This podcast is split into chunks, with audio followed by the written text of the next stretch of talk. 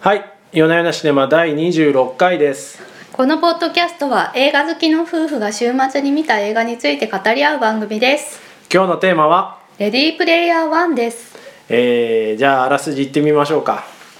はい2045年荒廃した現実から目を背け人々は VR ワールドオアシスに入り浸っていた仮想現実の世界では誰もがなりたい自分になり理想の人生を楽しむことができるスラムでパッとしない生活を送る17歳のウェイドもその一人そんな中オアシスの創設者であるジェームズ・ハリデーが亡くなり遺言が発表されるそれはオアシスに隠されたイースターエッグを見つけた者にオアシスの運営権と全遺産56兆円を譲るというものだったかくして巨大企業 IOI 社やガンターと呼ばれるハンターたちによる激しい争奪戦が始まった果たしてウェイドはエッグを見つけ IOI 社の陰謀からオアシスを守ることができるのかというのがああらすじですうん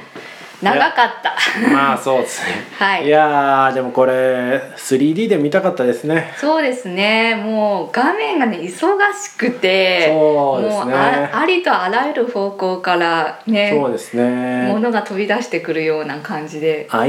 iMAX3D で見たら最高だったろうなっていうそうそうい思ましたう絵でしたね本当にいやー楽しい映画でしたよ楽しい映画ですね、はい最近の CG は何でもできるんだなと、ねえ思いましたね CG の進歩を感じましたようんね感じました感じましたあ非常のジにュラシック・パークの恐竜たちとか出てくるんですけどうんもうこういうレベルなんだなってこういうレベルですねなんかちょい役みたいに出せるレベルなんだなって思いましたよね。確かに最初に「ジュラシック・パーク」で恐竜動いた時見た時は感動しましたよね。恐竜がすご再現さいみたいな感じでしたけうどん、もうちょちょいなちょいみたいな感じで出てましちたょね。い。役ちょい役ですね、はいちょい役でしたはい。もうね、あの VR ワールド仮想現実の世界とうん現実の世界というのがうんまあ交互で、あの見せる演出になっているので、この VR ワールドの世界の時間が結構長いんですよね。そうですねはい、なので、これを全部 CG でやってんのかって思うと気が遠くなりますね。あれでも VR の中のうん、ってどこまで CG なんでしょうねあのつまりこうこう私が気になったというか面白いなと思ったのは、はい、最初こうアバターになったあの主人公が動く時にうん、こうし VR のゲームのキャラクターのような歩き方、うんちょっと肩が上がったり、うん同じ同じ動きを繰り返す歩き方みたいになってて、3D キャラ風の、うんあれってこう全部キャラなのか人が演じてるのかどうなんでしょうね。えーっと実際にはこう人があのグリーンバックの中で演じてその動きをモーションキャプチャーして、あのキャラクターに反映してるんだと思いますけどうーね。んまあやっぱそうですよね普通ねうん普通の 3D 映画とかね多分表情とかはねやっぱり俳優さん実際に演じてもらった方が確かにあの後で CG にしやすいとは聞きますけどね。でも目目とかはうんこう CG で大きくしてるんですかね、あ、そうだと思いますあね。ーなんかその辺のもうねどっからどこまでがコンピュータグラフィックスでどっからどこまでが演じてるのかとかもはや分かんないですねうんあ。れで魔法いのやよだうでからすこのね撮影大変だっただろうなと、うんスピルバーグさんもこの撮影はあの JC のフィルモグラフィーの中でも12を争うぐらい大変だったっていうのを言っているそうですね。まあね、ううんん、確かにあのこの映画2時間20分ぐらいあって、なんか長えなと思ったらこうエンドロールが長いですよね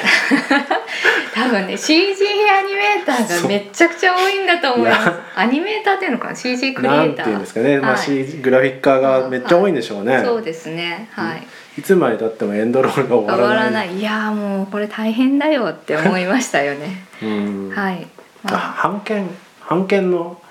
版権獲得もやっぱ大変そうですねこれねあそうですねえっ、とまあこの映画なんですけれども80年代ポップカルチャーをリミックスしているようなうん映画で、そうですねであのー80年代に人気を博したいろんなキャラクターがちょい役でちょちょちょっと出てきます、うんアイアンジャイアント、うんゴジラキングコングガンダムみたいな、うん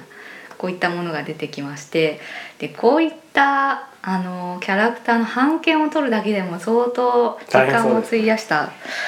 らしくて、えー、と数年がかりで、まあ、この判権交渉をしていたそうです。数年かかるんだ、まあ、そうでしょうねみたいな。おーいやでもキューブリックの中に、キューブリックの中に入るシーンあるじゃないですかあ、シャイニング、はい。キューブリックとよく許可しましたよね死んでるからですかねフラブリックの遺族なのか、まあ、版権を持っているような会社さんなのか分かりませんがうんもともと原作がですねあ原作では、えっと、アーネスト・クラインっていう人のですね2011年に発表した「ゲーム・ウォーズ」っていう原作が、うんまあ、これアメリカではベストセラーになって、えっとこれを映画化した映画なんであすけこど。の「レディープレイヤー1」自体の原作の話ですね原作はいうんうんで原作の中では、えー、とブレードランナーがそのおー映画として出てくるんですけどお「あーのブレードランナー2049」っていう映画がありましたねはい、我々の制ポッド作キャ中ストでもで話しましでたね、まあはい版権を取るのが大変そうだっていうことで「シャイニング」に変更されたそうなんですね。なるほどはい、確かにブレードランナーの方がぽいぽいですよぽいですねよねぽい世界観としては近いんですけど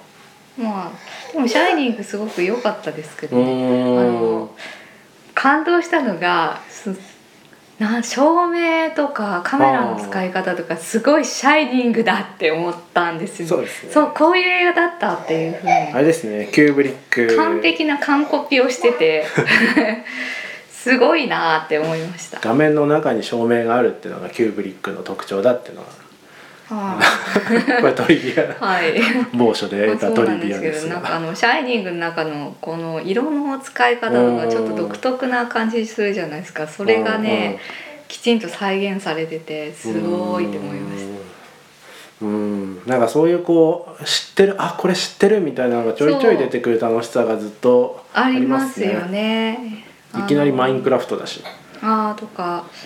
あの「アキラの金田バイク」ああーあれ感動しまし「バたック・トゥ・ザ・フューチャー」の「デロリアン」とかですねまあ、あの有名なアニメとか映画に出てくるような、えー、と車とかも登場するので、うんみんななんかちょっとずつ発見して面白くなっちゃう,、そうですねはいそうです要ね素が隠されておりますね。ガンダムがちゃんと 3DCG であんだけちゃんと動くのって初めてですねねあそうなんですよねガンダムアニメよりかっこいいなって 思いましたね。あ本気でハリウッドが作るとこうなるんだなってあれできちゃいますね全部ねね 3D で実写ガンダムできんじゃないですかね。できちゃいますねはいうんなんであ実写ガンダムって制作が始まってんのかなんかこう定期的にその話あるけどどこまでやってるんだなかうんうんね分かんないですねうんでもまあできちゃうでしょうねあそこまでできてるとうんガンダム対メカゴジラですいよやなのでまあハリウッドというかこの CG 制作のですね最先端を確認してうんすげえなってうん思わされる映画でありましたね。うんで重要なことを言い忘れてますけど、はいまあ、この監督この映画の監督がスピルバーグさんです。あのかの有名なかスピのル有バーグさん名な、でもあれですねでもなんかこう印象としては、うん、スピルバーグさんによるスピルバーグのリミックスみたいな感じがそうなんですよねスピルバーグの弟子によるスピルバーグの再現みたいな感じむしろがします JJ とかが撮ったんじゃないかみみたいなたいなそうですね、うんちょっとそうかもまあ80年代の解雇的なそうそうそ要うそ素うが多いんですけどでもまあ、なんでしょう撮り方はやっぱりブラッシュアップされてるというかうん新しくなってる感じはしましたね。うんなんかねスピルバーグ最近ねどんどんこう割とヘビーなテーマにあそうそう、まあ、あの本当80年代のスピルバーグさんといえば「インディ・ージョーンズ」とかそうでねすね E.T.」 E.T. とかね、まあうんエンタメ界の巨匠、うん誰もが子供も楽しめるような作そうです品ねを撮る、あのエンターテインメント作家だったわけなんですけど、まあ、ここ数年はですねここ数年90年代以降うんは、シンドラーのリストあたりからねそうです ね社会派っていう印象も結構強くなって、シンドラーのリストもそうですし、まあ、最近撮ったやつでも「ブリーチ・オブ・スパイ」とそうかですね「戦火の馬」とか、うんまあ、シリアスな路線と か重厚な路線っていうのが結構多かったんですよね。この作品と同時並行で実はあの「ペンタゴン・ペーパーズ」っていう映画うーもん社会派の映画撮っててまあその振り幅も結構大きいなってこ思のっ映た画んですとけど同時変更で仕事ができるもんなんだそこがやっぱりスピルバーグさん だならではないじゃないですかねすごいですねどっちも大変ですよね本当ですよねはいななんでまあ久しぶりにこういうなんかあっけらかんとした能天気なうんアクションムービーエンタメムービーを撮ってきたなというそうで印す象ねがありますそね。のあっけらかんっぷりが本当にこう教科書をなぞったかのようなあっけらパンかんぷりで、まあうん若干ネタバレ風ですけどこう最後にこうねあの女の子とキスをするシーンがあるうじゃないんですか、うんまあ、あれなんかももうなんて言うんですかね教ね科書通りですよねね今時もうないですか今ら時ね今最後に時、ねキスして終わるとかっボーイミーてツガールでキそうそうスそうして終わるみたいなのもうないからねないんですよねああいうのを平和な時代だなって思ってでもそうそうああいうのを若干こうひ見直す別の角度から見直すう「んアナ雪」とかもそうですけど、はい別の角度から見直してれば昨今の2000年代かなと思うんですけど、はい普通にキスして終わりましたからあのねね平和ですね80年代良かったなっていう感じなんですかねそうですねうんまあ音楽はどうでしたか音楽バンヘイレンの「ジャンプ」から入ったのについてはねそうですね僕ちょっとどうかと思いあまらしたけど ねどの辺がいやいやそうですねもうちょっとあったんじゃないかなって私でしたらこうペットショップボーイズとか。 あー選びますけどねまあこの辺は好みの問題ですけれどもでも、うんあれですねあのちょっとだけ気になったのはニューオーダうんーですかね、はいニューオーダーにニューオーダーもこの文脈の中でかかるんだっていうのはちょっとちあーょっとだけ違和感ありましたねデュラン・デュランとかはいなんですかそのアーハとかうんああいうね商業ポップとは違う系統にいる的な認識でいたので、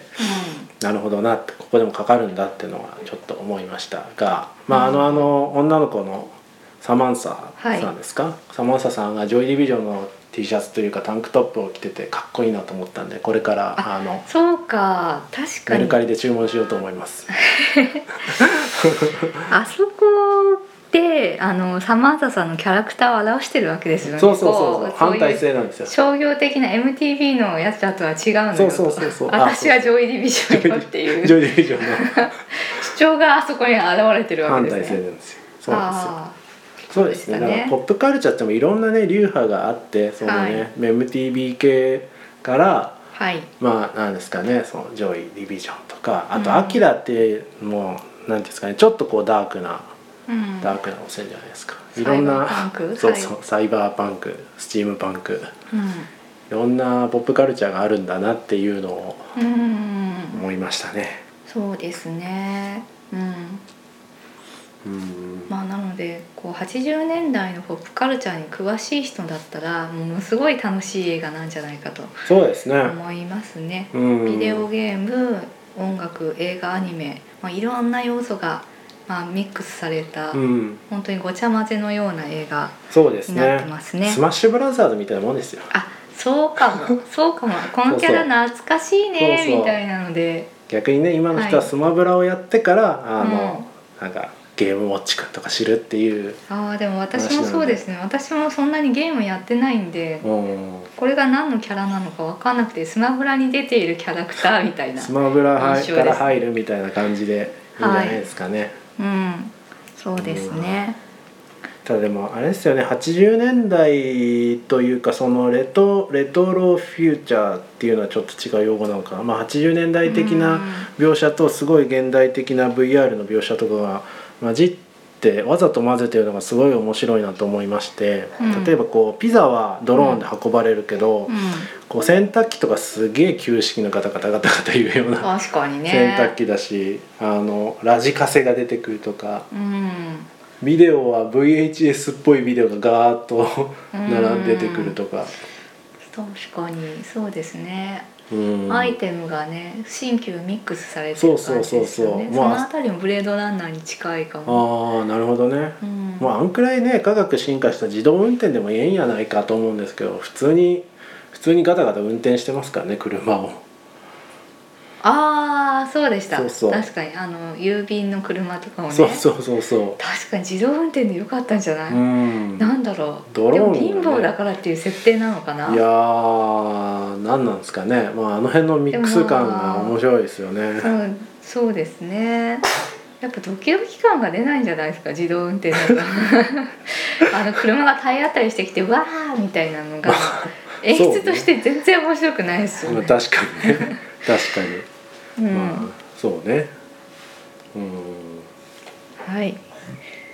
うんそうですね他まあ話すこととしては何でしょうね話すこととしては何俳優ですさかねんの話とか俳優さんの話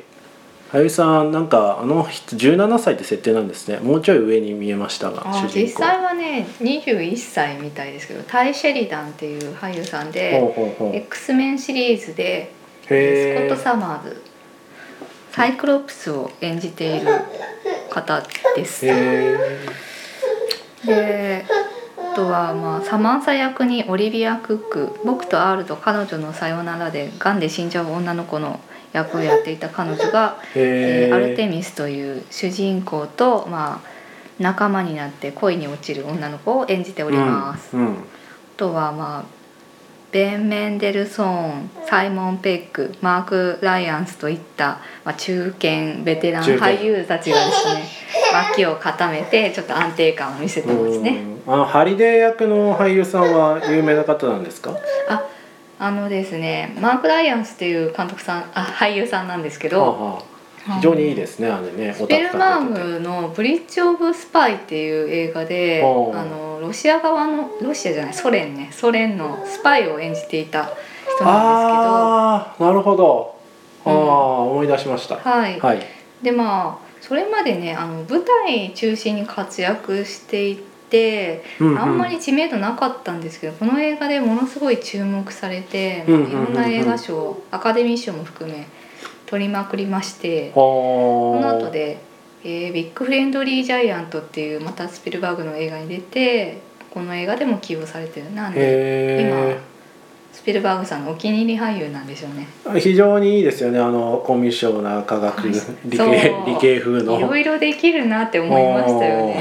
そう。確かにねスパイの時と全く印象違いますから うねんう、うんんそうそうわかんないですよねうん、なるほどねなんか印象に残ったシーンとかありますか と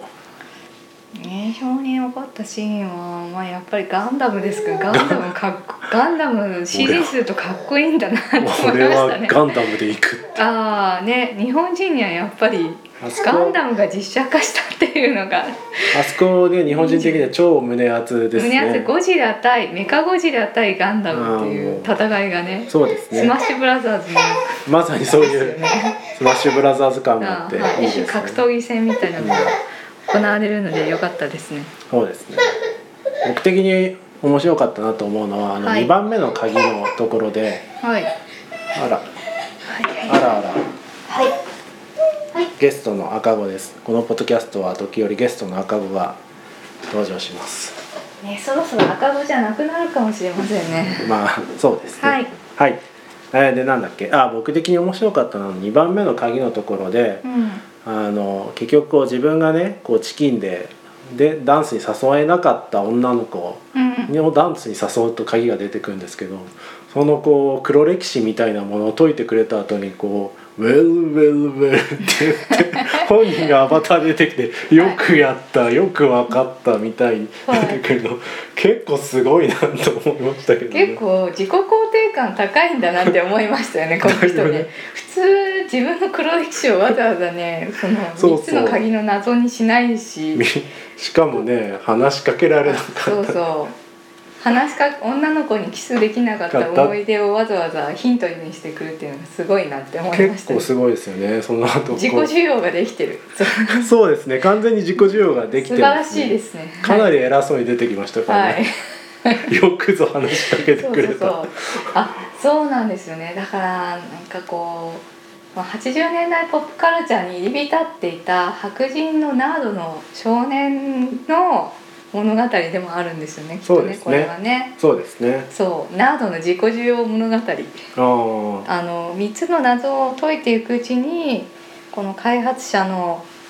パッとしないね現実世界の人生っていうのうんを紐解いていくことになるわけで、うん、まあ、そこをみんなで理解してじ受容していくとなるほどね。いう物語でもあるかと。うん、いやーなかなか、まあ、いろんな見方ができて面白いですね、うんこの映画は。そうですねでまあ80年代の頃 VR って本当に夢の世界だったわけですけど今はうんもうね、みんな VR ゴーグルみんなじゃないけど VR ゴーグルが浸透してきて、う、うんちの夫も持っているんですけ持っどてますオキュラス号ちょっと疲れちゃうんですよねあれ。そうなんですよ私も一回やらせてもらったんですけど目が痛い なんかあのすぐ目の前にあうんのアンドロイドがあるみたいな感じなそうのでですね。疲れんですよね疲れますねこんな長時間長時間こんのなのかけてられないよって思いましたなんかあんですかねその VR, VR のそのウェルビーイングのためうのん何らかの、何らかの改善ポイントがあるんでしょうね。うん、今まあ光をこう中から発光してるタイプなんですけど、うん至近距離で見ると疲れちゃうのでそこを Kindle みたいに発光しないタイプにできたらいいんじゃとなかいですかねね。うん、かまあ我々の目が進化するかっていう。進化するの かなもうもう最終的にはゴーグルをかけないでその VR 世界を楽しめればいいですけどねうん、そうですねそうですねゴーグルねゴーグル、ゴーグルうんそうですねまあゴーグルをかけて VR にいるっていうのの描写も面白かったですけどね今回うん、うんうんなんあかのピアノワイヤーみたいなので釣られてんですそうですねうん現実世界に戻る時にこう顔のあたりをゴソゴソってやると何かなと思ったんですがあれゴーグルを外してるとうんうんそういうアクションなわけですね、ですねなので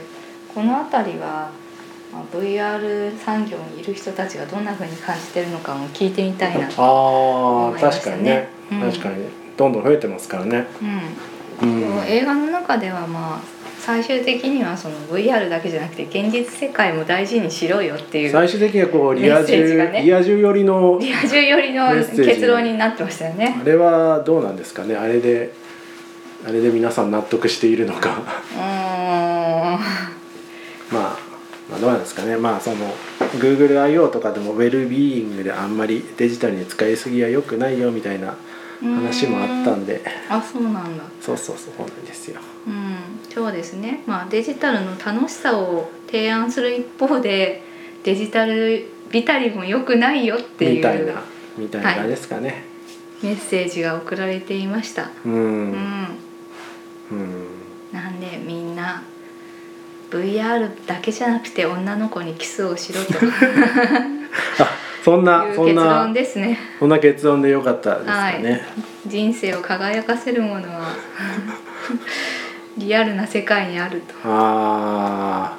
ーまあじゃあそういう結論そうでもですかねそうですねいいんですかねちょっとこの映画の中でみんな貧しくってその VR の世界に入り浸ってるっていう描写なんですけどそうですね結構これ日本の満員電車とか見ててもそうだなと思ってまあ、みんなこうスマホを見てるとみんなスマホでゲームして課金したりとかしてんですけどうん、現実を見た方がいいぞって えっとまあそれと同時にあれですよ、はいポップカルチャーのなんていうんですかあ、うん豊かさみたいなそのゲームゲームの豊かさみたいなのもうん両面描いてますと、まあゲーム楽しいのはわかるんですけど、えうんーということなでごんざかこいうます。現実にやっぱ不満を持ってる人ほどゲームの世界にはまってしまうっていうのは良くないなって思いました あーうん、どうですかねどうですかね僕もあのなんか途中でハリデーがうんあの子供の頃の描写がありましたけど僕ももう小さい頃はずっとゲームをやっていたのでなんかうんこういうもんだなって懐かしいなと思いましたねうーんそうなのかこう心温まる感じがしました、うんまあそうですね80年代の古き良き時代を懐かしみながらうん、リア充なろうねっていううん、うんうんまあ大人そういうにこなった我々はリアルも大事にしようねという結論です かねとすごいまとめですけどまあまあそういうことにしておきますかそうですねはいはいじゃあ今週はこんなところですかねはいありがとうございましたありがとうございました